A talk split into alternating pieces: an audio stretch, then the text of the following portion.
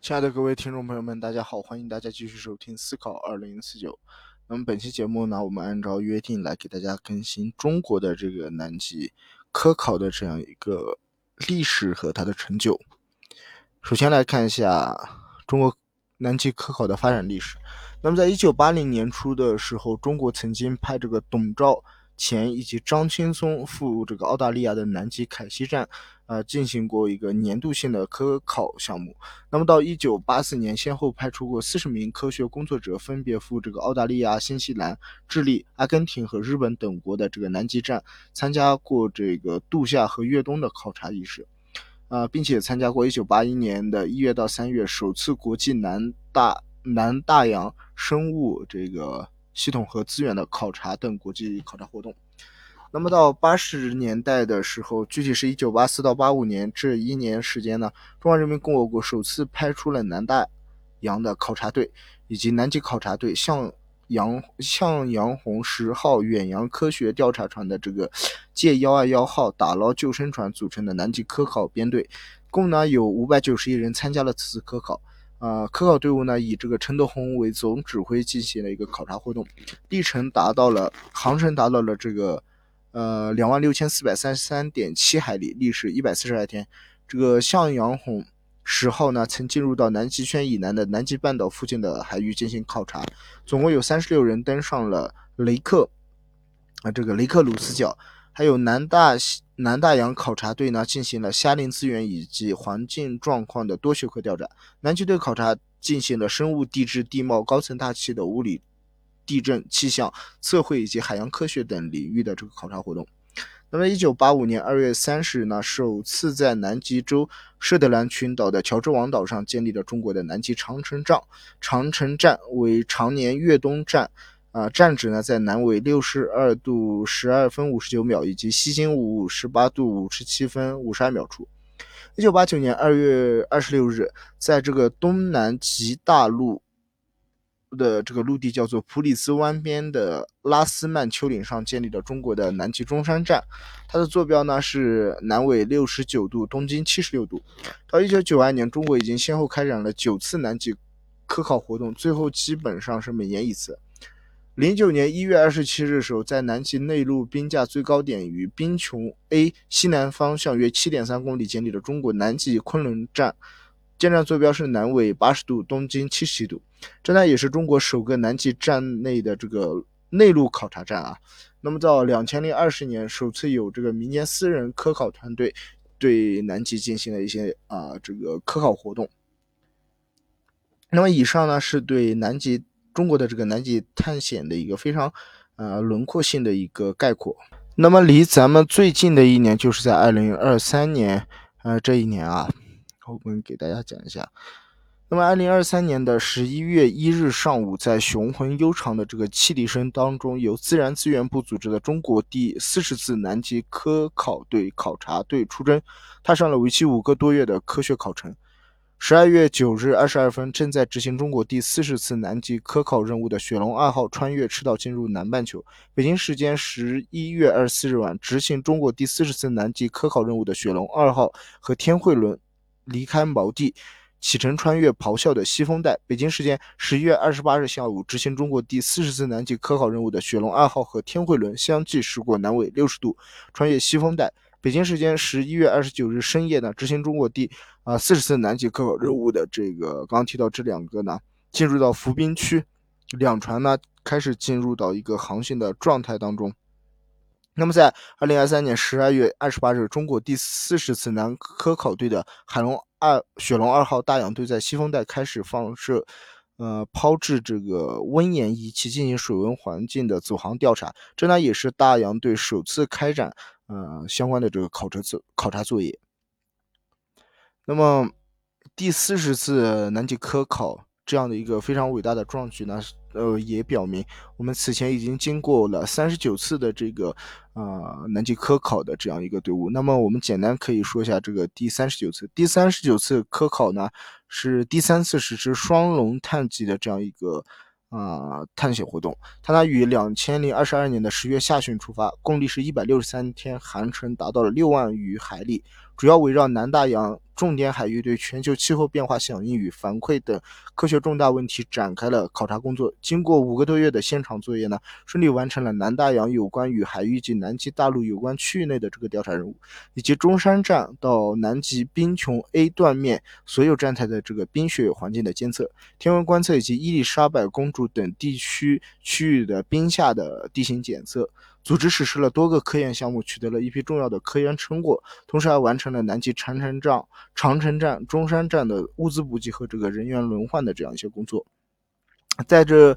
呃，第四十次的南极科考任务中，杨继超还有这个魏源荣员将利用严科六号进行一个极地的海底地形测量，并开展无人机航拍与航测，以及 NGSS 与呃这个燕巢并置。战水准测连等啊相关的一些科考任务啊。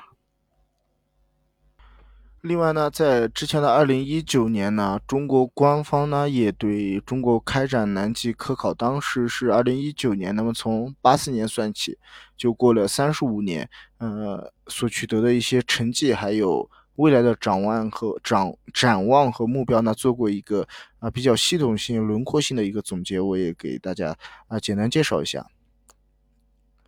那么，从一九八四年开展首次这个南极考察活动算起，到二零一九年呢，中国南极科考事业已经走过了三十五个春秋，在白色沙漠中书写着中国的这个传奇。从自然。资源部传来好消息，说春节前曾经碰撞冰山的第三十五次南科考队成功脱险了，顺利进入到后续的这个考察任务中。队员们呢，已经搭乘雪龙号呢，于三月二十一日顺利的返回到了这个啊上我们国内的这个上海。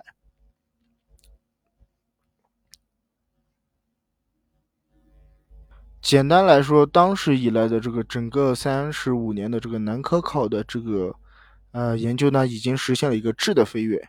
呃，那么在接下来的三十多年时间中，中山站一九八九年在呃南极东南极顺利落成，成为观测和研究南极的冰盖、冰架、高山呃这个高空大气物理以及南极的大陆地质、南太平洋的理想之地。昆仑站呢在两千零九年落成，成为处理南极冰盖地区最高点的这个冰穹 A 地区，汇聚了像冰心科学啊、天文学、地下地质。呃，地球物理、大气科学等等学科的前沿领域。泰山站呢，则在二零一四年落成，是中山站和昆仑站之间非常重要的一个中转的站点。罗斯海星站位于东西两极的交界处，正在积极的推进建站前期的准备工作。未来呢，将是研究南极的岩石圈、冰冻圈的一个非常绝佳的位置。那么，依托南极的这个科考站，我国的南极考察获得了一个综合的保障支持，考察活动的范围和领域呢持续拓展。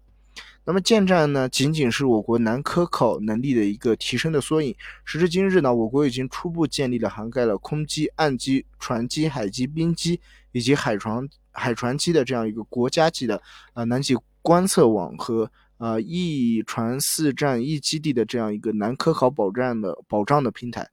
就拿这个。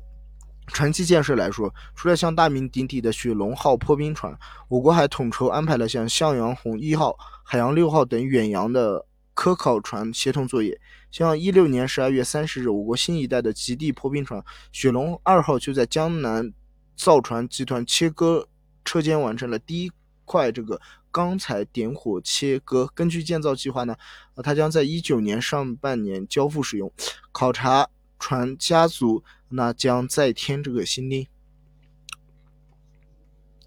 在国际交流合作方面呢，我国已经成为非常重要的参与者和贡献者。通过与有关国家在平等互利的基础上开展这个南极活动，我国在极地领域的影影响力也在不断的增强。之前咱们的节目也给大家梳理过中国进入南极条约的历史，在八三年加入到南极条约，八五年呢成为协约。协商国的成员，那么自开展南极活动以来，我国几乎参与到了所有南极和南南大洋的这个观测研究大型国际计划，同时也派出了人员参与其他国家的南极考察活动，收到了良好的合作成效。